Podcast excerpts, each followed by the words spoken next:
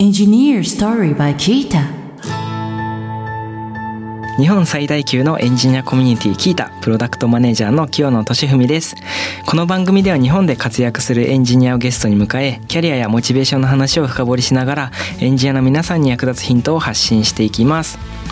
ゲストは Easy セキュアソリューションズ取締役 CTO の徳丸博さんです。よろしくお願いします。よろしくお願いします。はいよろしくお願いします。今回徳丸さんとお送りするテーマはアウトプットし続ける大切さです。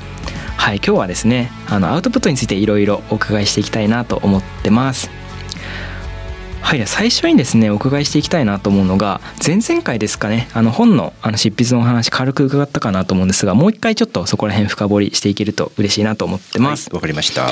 でさあの前々回のお話だとこうあの徳丸本を書くきっかけになったのがこうアウトプットきっかけってお話あったと思うんですが、はい、なんか当時ってなんかどういうアウトプットとかしてらっしゃったんですかね？まあ、当時、まあ、2007年とかだと思いますが、うん、まあ、ブログですかね。うんうんうん、あとあの実はですね、はい、あのまあ実際に本を書く際は出版社からの依頼だったんですが、うん、その前にですね、うん、えー、2008年独立した当初ですね、うん、まあ、実は私自身本を書きたいなと思ってあそうなんです、はい、ある出版社に企画を持ち込んだことがあるんですね。はいはいはい。でそれは実は断られましてですね。そうなんですね。いやセキュリティの本売れないからねみたいな感じで断られちゃいまして、ただまあ。あのその会社がやってるそのウェブメディアの方にじゃあ寄稿しませんか？ということで、まあ、そっちに寄稿したりしていました。ね。はい、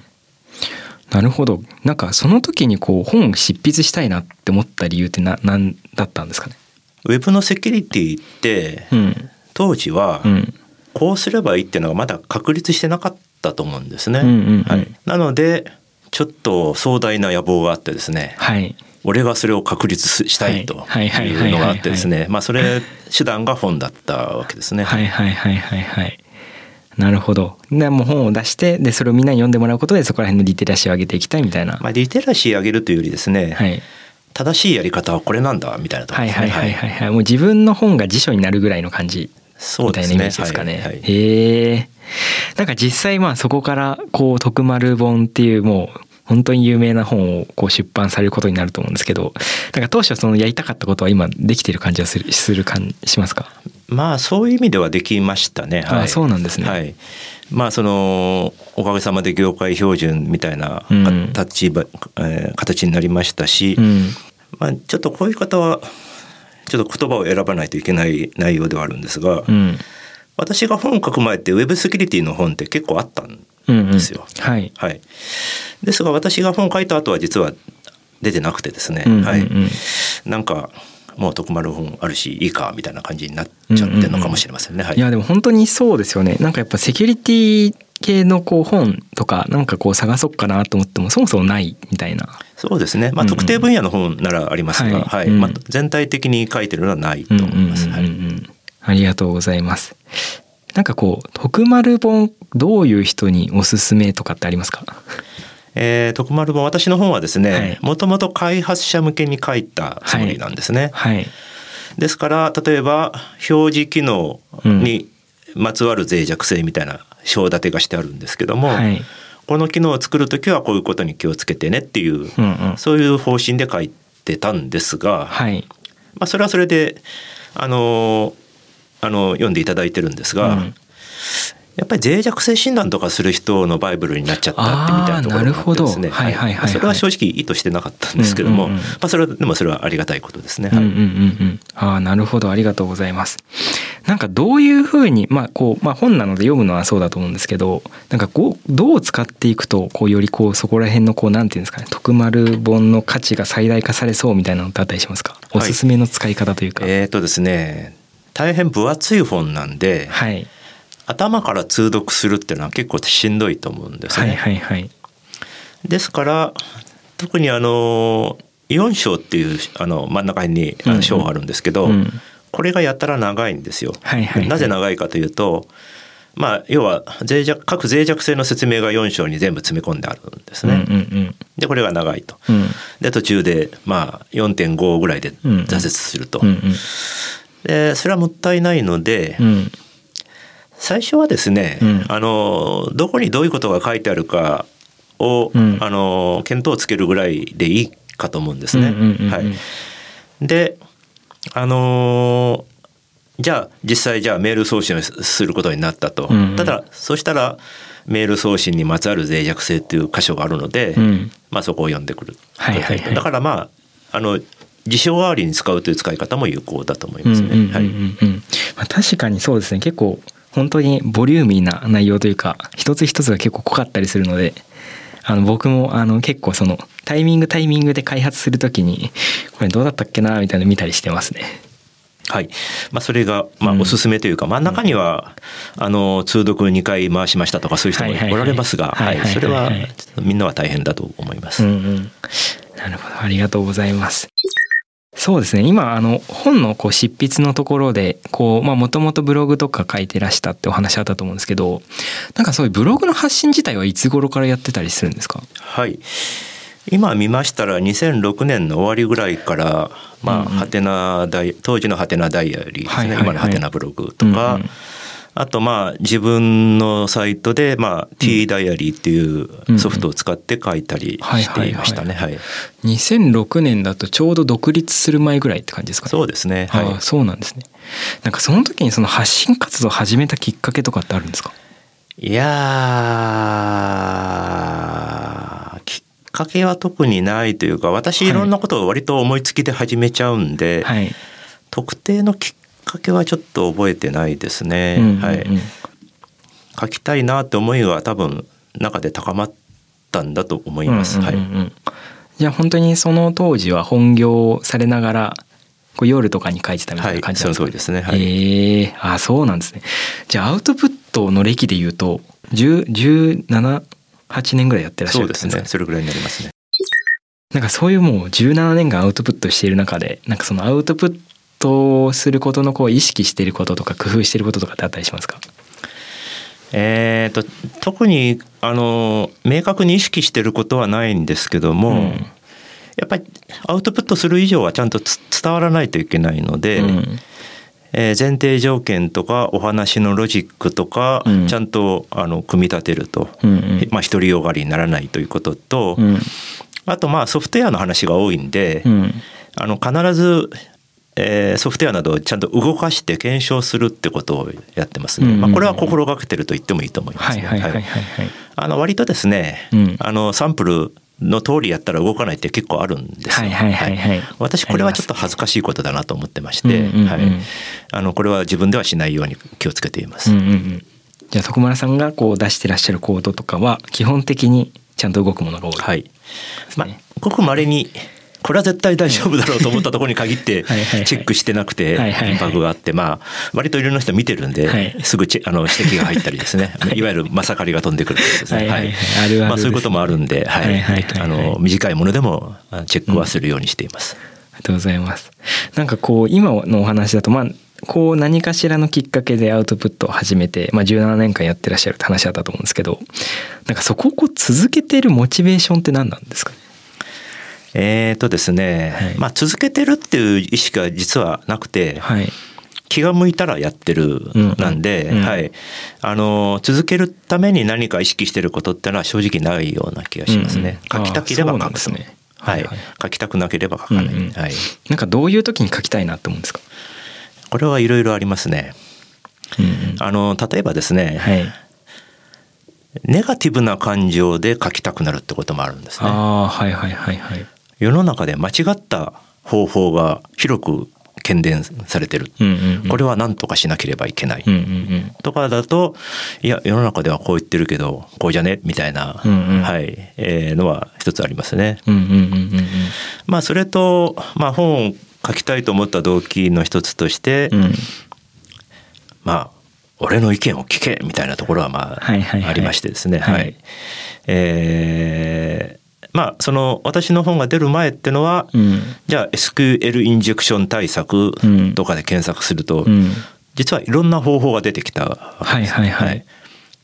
である記事だとですね、うん、9種類ぐらいあってできるだけたくさんやった方がいいみたいな、いやそんな9種類もできるわけないだろうみたいな、まあそういう状態だったんで、はいちゃんとそこはあのもうこれをやればいいんだというのを明確にしたい。でそういう、えー、意識が私のあの脳というか、まあ、心の中にあるわけです。うん、でそれを形にしたいっていうのがモチベーションですね。ああなるほど。だからある意味でやっぱこういろんなものをちゃんと正していきたいみたいな気持ちも結構まあ持ってやってらっしゃるってですね。はい、ありがとうございます。なんか実際そのアウトプットしていく中でこう読んだ方からのこう感想とかフィードバックでいただくことってあるんですか？えっ、と実はあんまりないです、ね、あそうなんですね。はい、はい、ないんですね。はい。間違ってるとまさかりは飛んできます、はい、あそうなんですね。ポジティブな感想ってのはそんなにないですね。うん。なんかあんまりこう読まれてる読まれてないみたいなところも気にはしてないみたいな感じなんですかね。えーと、いや実は気にはしてましてそうなんですね。あのハテナブックマーク数とかですね、は結構見てますがあそうなんです、ね、いやおかしいなこの内容だったらもっとついていいはずみたいな、はい、ことはありますね、はい、はいはいはいはいなるほど。ありがとうございます。そうですね。まあそのアウトプット関連のところでちょっと僕これをぜひお伺いしてみたいなと思ってるのが結構徳村さんキータでも記事アウトプットしてくださるじゃないですか。はい、で結構やっぱりその著名な方にお話伺うとまあなんか別に自分のブログでこう書いてもみんなから反応もらえるしこうなんかプラットフォームじゃなくて自分でブログ立ててますみたいな方も多かったりする気がしてるんですけどなんか徳村さんがこう聞いたみたいなそのみんなでこう書けるプラットフォームみたいなところを使ってくださっている理由みたいなのってあったりするんですか？はい。えー、これはまあ一つというか二つというか理由があるんですけど、うんうん。うん私実はあのキータをですね、はい、個人的なメモ帳として使ってるんですよ。あそうなんですね、はい、メモ帳。あのというのはですね、うん、まあいろいろやっぱり日常調べ事とかしてるわけですよ。でも調べたことはですね、うん、まあ、いつの間にか忘れちゃうし、消え去るんですよね。じゃあそれをあの取っとく一番いい方法は、はい、ブログを書くことなんですよ。まあ、研究者でしたら論文書けばいいんですけど、はい、まあ研究者じゃないないので、えー、ブログを書けばいいと。うん、ただあのブログになる手前ですね、うん、個人的なメモでもあの覚えておきたい、はい、で後々使うかもしれない,、っていうのをまああの研究者だったら研究ノートっていう形でつけるらしくてですね、うん。うんはい、あの例の小保方さんの事件で、はいはいはいはい、あの研究ノートがなないじゃないかみたいな話になって、はいはいはい、あ研究ノートね。あのそうだよね。ってなったんですけど、はい、私それがどうも苦手で、はい、あのあじゃあ見えないブログを書けばいいじゃないかってことになって、はい、でキータのあの限定公開ですか？の記事であの書いてるんです。で書いてるんです。はい、でなぜ聞いたかというと、はい、一つは限定公開の機能があるということと、はい、私あのキータのあの編集機能すごく、はい、あの好きでですね。ありがとうございます、はい、あ使いやすいんで、はい、まあどうせなら使いやすいところに書こうと。だから全ての条件を満たしているのがキータですね。ですが、まあ普段使わせていただいているの はい、ので、まあたまには記事を書こうかということが一つと、もう一つはですね、私実はいろいろんなやり方でアウトプットしてまして、はい。はい、あの個人ブログはあの Google のブロガーベースなんですが、うんまあ、ブロガー最近進化が止まっててですね、すごく使いにくいんですけども、まあ一応メインのアウトプットはそれ、はい、ですからまあすごく大事なことを発表したいとかですね、はい、えー、いう時はそれを使うんですが、うん、例えば YouTube をやってると、うん、で YouTube で動画という形で発表したらどうなるかって試したいと、うんうんうん、そうするとあ YouTube, YouTube を見る層動画で見る層とブログを見る層はどうも違うなということに気が付くわけですね。でキータはですね、うん、私の中では、うんこれは聞いたっぽいネタだよなっていうのがあるんですね。でそういうものは聞いたに書くようにしてます。はいだからまあ内容で使い分けてます、ね、ああ、そうなんですね。もう YouTube とかでも発信してらっしゃるじゃないですか。はい、なんかそこのこうなんて言うんですかね。なんかこう使い分けというかなんかどういうもこうなんでこういろいろなところでやってんだろうみたいなところはちょうどお伺いしてみたいなと思ってたんで。YouTube はですね、はいまあ、正直コロナがきっかけでして。そうなんですね、はい。まあ、私あの役員なんで、はい、その毎日のその作業としてやる仕事ってないわけですね。はい。でコロナでリモートワークが始まった頃ですね、はい、まあ簡単に言うと暇だったんです。はいはいはいはい、はい、でこの暇をなんかやることないかと思ったそうだ YouTube だと思いつきましてですね、うんはいはいはい、YouTube 始めてみたんですね。はい、そしたらまあ結構面白くなっちゃってですね、はいはいはい。はい、だから最初はですねどうやってやろうかなと思って、うん、あのパワーポイントで録音する機能があるんですね。はいはいはいはい、でそれで吹き込んで、うん、だから編集とかしなくて、うん、もうパワーポイントに吹き込んでそれを、うん、あの、えー、動画を生成しておしまいだったものが、まあ、だんだんちょっとそれだと物足りないということになって、あの今あの動画編集のソフトもあのフリーで非常にいいものがありますので、まあ、そういうものをあの使あの使い方を覚えたりしてですね、あのやってますね。で相当あの手間がかかってるものもあります。はい、というか割と手間がかかってますね。あの割とあの有名人とかの YouTube とか見ると、もうスマホの前で喋って吹き込んでおしまい編集も何もなしみたいな、これはもう楽でいいなと思うんですけど、まあそういうものはないです。はいはいはいはい。ああそうなんですね、はい、今も YouTube の発信でされてますよね。たまにやってます、ね、そうですよね。はい、なんか今ってなんかある意味でこうコロナ禍はだいぶ落ち着いてきたじゃないですか、はい、なんかその中でもこう YouTube でこうそういうのをやることのこうなんていうんですかね。モチベまあそこもモチベーションってどういうものになってるのかなみたいなのをお伺いしていいですか、えー、これはですね、はい、あのキータの時にお話したのと同じで、うんはい、これは YouTube ネタとしてやるのがいいなというのは動画でやってるというところですね。なるほど。なんか YouTube でやるとこういいネタってどういう感じなんですか？どういうネタなんですか？私はですね実は、はい、はい動画こそが一番いいんだと思ってるんですよ、ね、頭の中では。はい、なぜかというと、はい、やっぱりそのソフトウェアなどが動いてる様子が映像で見れるじゃないですか。はいはいはい、はい、でこれ文章だとやっぱ限界があるんですね。うんうん、はい、なので本当は動画が一番いいと思ってるんです。うんうんうん、ところがいろんな人の反応を見ると、はい、いや1時間の動画見ようと思ったらっぱり1時間かかっちゃうわけですよ。そうですね。まあ、まあ、早回しとかありますけどね。うんうんうん、まあ、それでもまあ、10分の1にはならないわけです、はいはいはい。で、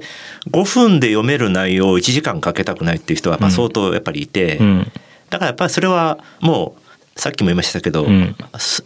あの動画を好む層と文章を愛っていう層は分かれるんですね。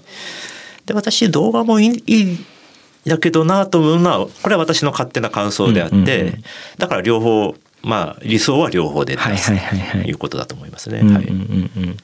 なるほど。結構その動画でこう出すと情報量的に多くなりすぎちゃうやつはまあ記事とかにするし、まあ、動画でこうサクッて見てもらうにはこういい内容だなっていうのはまあ動画にしてらっしゃるみたいなそういう感じなんですかねイメージ。そうですね、うんうん、で昔の動画だと、もう30分40分っていう動画結構あったんですけど、うん、まあ、それはやっぱり最後までは見てもらえないことが分かったんで、はい、あのまあ、本当は5分とかがいいんですけど、うん、ちょっと私5分じゃちょっと喋れなくて、はい、まあ15分ぐらいですかね。はいはいはいはい、である動画は、短縮編とフル版と両方作りました。はい。まあ、これは編集あの吹き込みは一回やって編集でまあ切ったんですけど。はいはいはい、はい。はいあのそういうこともあります。はい、ええあそうなんですね、はい、結構本当にこういろなんですかね。手間かけて作ってらっしゃるんですね。はい、でですねあ、はい、映画で編集ってあるじゃないですか。はい、あこれだなと思いましたね。だから尺長いんだけど、はい、もう思い切ってここは切ってとかやると短いバージョンが出来上がるわけです。はいはいはいはい。だからあのよくあの本当は長かったんだけどもう上映の都合で短く切っちゃったみたいな話聞きますけど、あこういうふうにやるんだと思います。なるほど。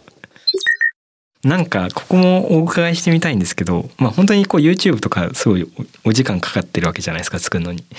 でその一方でこう徳丸本とか出せばすごいいろんな方にこう買ってもらえたりするわけじゃないですか。なんかそこをこうなんて言うんですかね有料コンテンツとして出していくんじゃなくて、まあ、YouTube だったら収益化とかありますけどなんかそこをこう無料で出していくこうなんて言うんですかねそこに対してこうもったいないなとかこれ有料で出したいなみたいなのってなかったりないんですかねあんまり。えー、っとまあね、うん、できることならお金もらえたらそれはそれで嬉しいんですけど、はいはい。はいはい、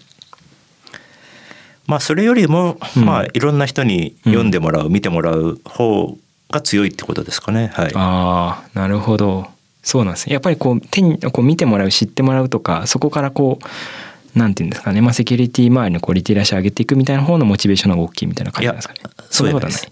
俺の意見を聞ける。そこは主張なんですね。そうなんです。はい、あのー、徳丸さんいろいろ啓発活動して偉いねって、はい。はい、い。や実はそうでもないんですけどね。まああるんでしょうけどね、あるんでしょうけど、それが主要なモチベーションじゃないと、聞いてほしいんです。聞いてほしい。私ね実はね、はい、引きこもり症というかですね、はい、こうやってとある特定のテーマで喋るのはあの大丈夫なんですけど、はい、例えばパーティーとか行って自己紹介して話し始めるってすごい苦手なんで、あはいはいはいはい、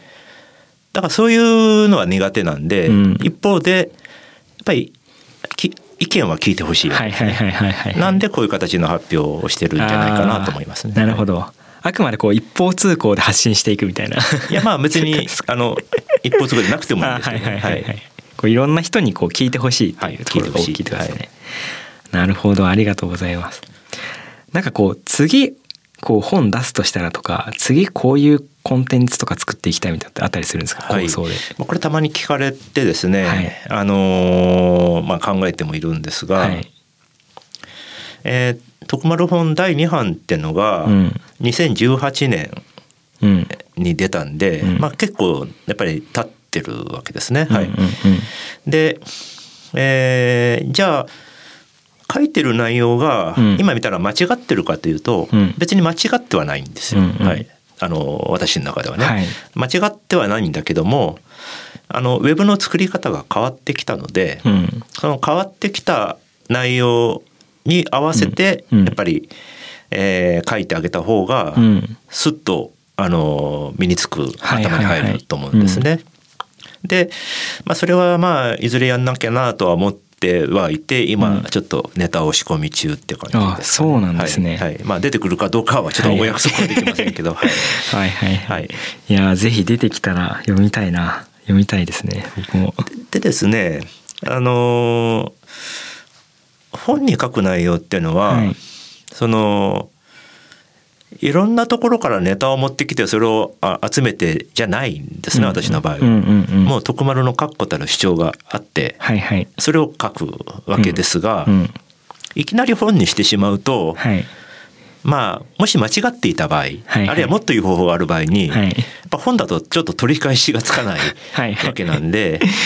あの本に書く前にブログに書いたり聞いたり書いたり、うん、いろんなところで講演したりですよねちょっとフィードバックをもらいながら、うん、あこれなら良さそうだというところで本に書きたいなと思いますね。あまあ今までのも、はいはい、そうしていましたが、はい、うんうんうん。ありがとうございます。それ新しい本が出ることをすごい僕も今から楽しみにしてます。あもう何年後かはちょっとわからないですけど、はい、首を長くして待ってます。そうですね。もう今徳丸さんキャリアとしては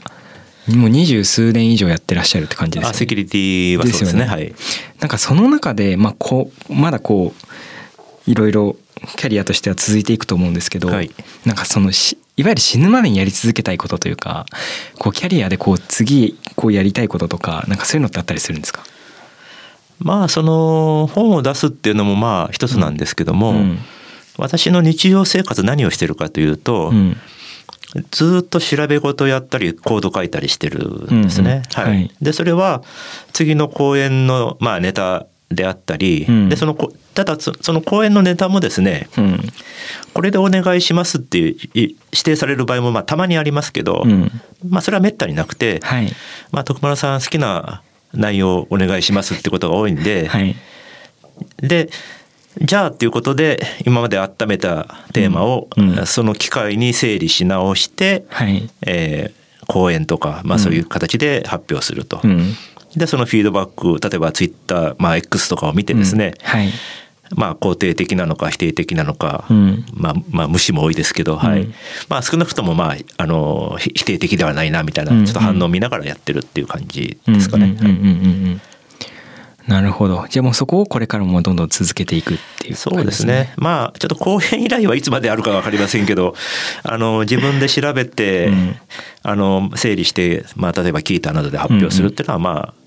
あ、あの体があの不自由にならない限りはやると思いますね。はいはい、ありがとうございます。はい、なんかこう次の世代をこうなんだろうな育てていくみたいなのって考えてたりしますか？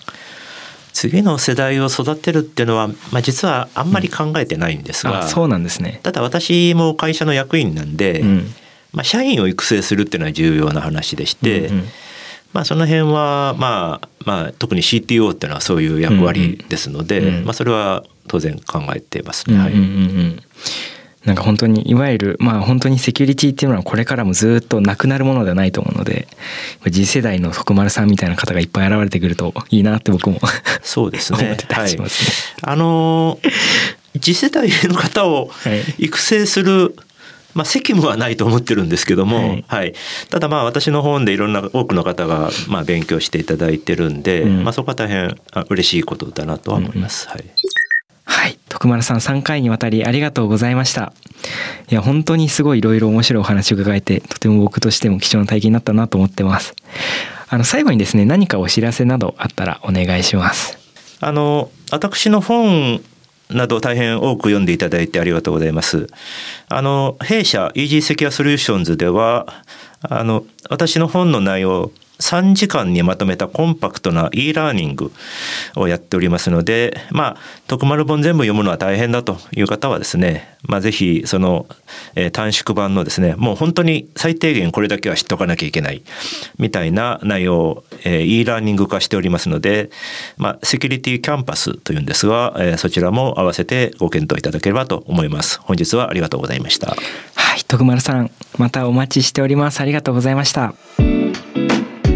はいということで3回にわたり徳丸さんとあのポッドキャストですねお送りしてきました。なんか本当に普段あんまりこうお伺いできなかったような、まあ、こう知らない話がすごい多かったのでとても僕としてもあの聞いてて楽しいなと思っています。はい。さて、この番組では感想や質問、リクエストなどお待ちしております。番組詳細欄にあるリンクよりお気軽にご投稿ください。X ではハッシュタグエンジニアストーリーをつけてポストしてください。そして Apple Podcast や Spotify の Podcast ではレビューもできますので、こちらにも感想を書いてもらえると嬉しいです。キータ株式会社はエンジニアを最高に幸せにするというミッションのもと、エンジニアに関する知識を記録、共有するためのサービス、キータ。エンジニアと企業のマッチングサービス、キータジョブズ。社内向け情報共有サービスス、キータチームを運営しています。ぜひカタカナでキータと検索してチェックしてみてください。お相手はキータ、プロダクトマネージャーの清野俊文でした。あったら